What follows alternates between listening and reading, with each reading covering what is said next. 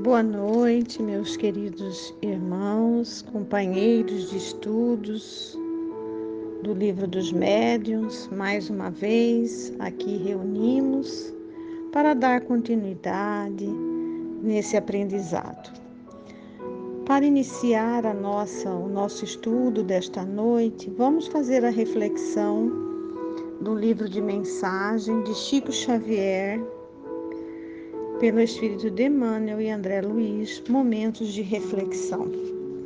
A lição traz como título Virtudes.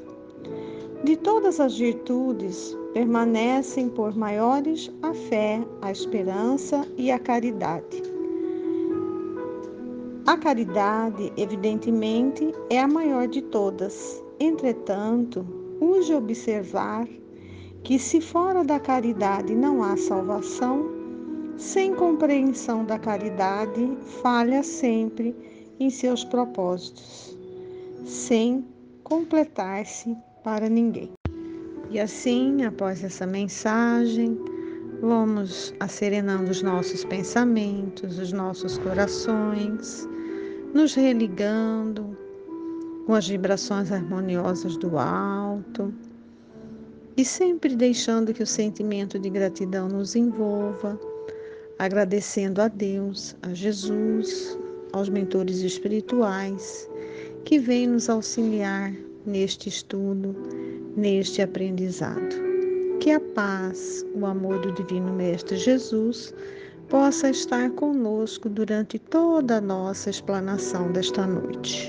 Dando continuidade no nosso estudo, estamos finalizando o capítulo 4 da primeira parte, que é o último capítulo da primeira parte, onde Kardec traz o método de sistemas.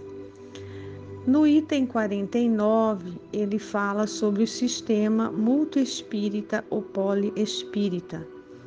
E Kardec nos fala que todos os sistemas que possamos que passamos em revista sem executar os que são no sentido negativo, repousam sim é, sobre algumas observações mais incompletas ou mal interpretadas. Então, se uma casa é vermelha de um lado e branca do outro, e aquele que não a tenha visto senão de um lado, logicamente afirmará que é vermelha.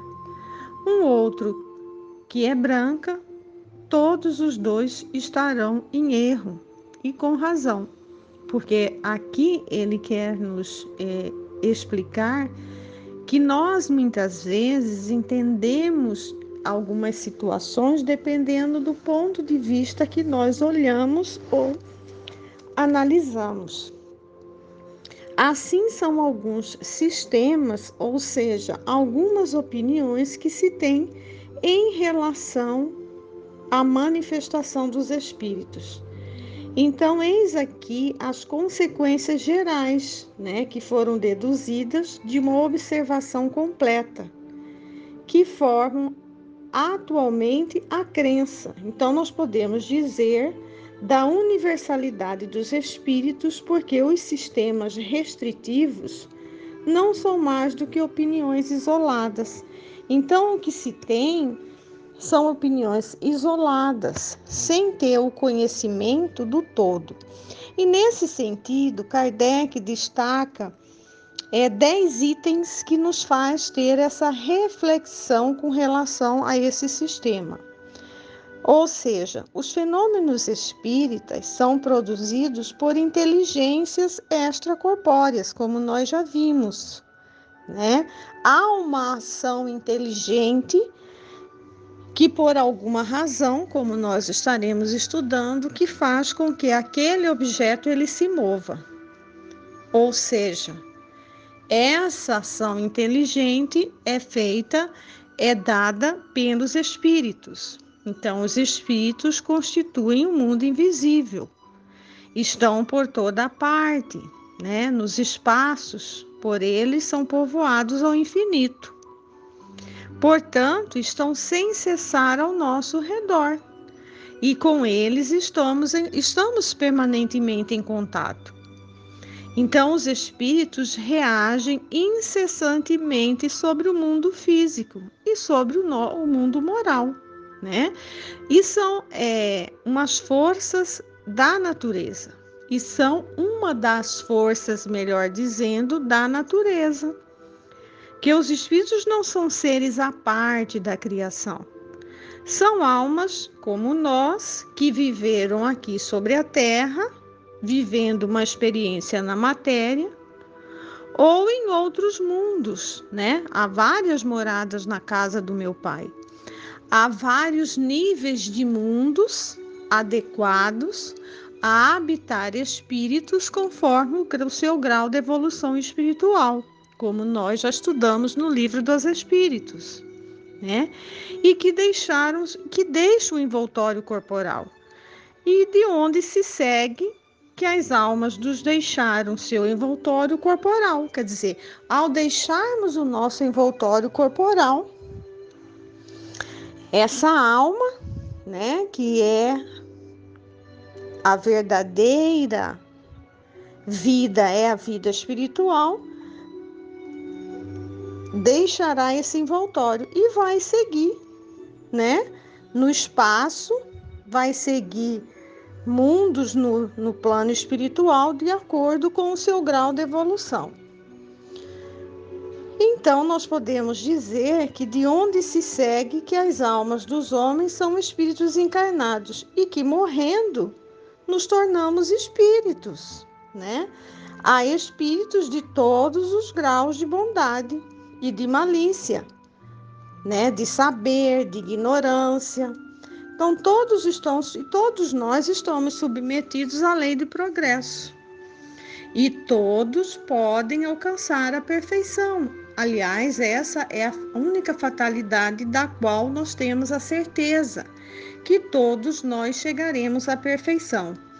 Mas como tem, mas como nós temos o nosso livre arbítrio, cada um vai alcançar essa perfeição de acordo com as suas escolhas de acordo com o seu tempo, mais longo ou mais curto, né? De acordo com os nossos esforços e as nossas vontades. Então, são, nós seremos felizes ou infelizes, segundo o bem ou mal que nós fizermos durante a vida, né? E o grau de, de adiantamento que nós conseguiremos atingir de acordo com as nossas atitudes. Então, a felicidade perfeita é sem mescla, é, não é partilhada, senão pelos espíritos que chegam ao supremo grau de perfeição. Então, todos os espíritos, em circunstâncias dadas, podem sim se manifestar aos homens. O número dos que podem se comunicar é indefinido, como diz Kardec né, no oitavo item em que ele faz uma relação de explicações de 10 itens. E ele ressalta ainda que os espíritos se comunicam por intermédio de médiums. E esses médiums lhes servem de instrumentos e de intérpretes.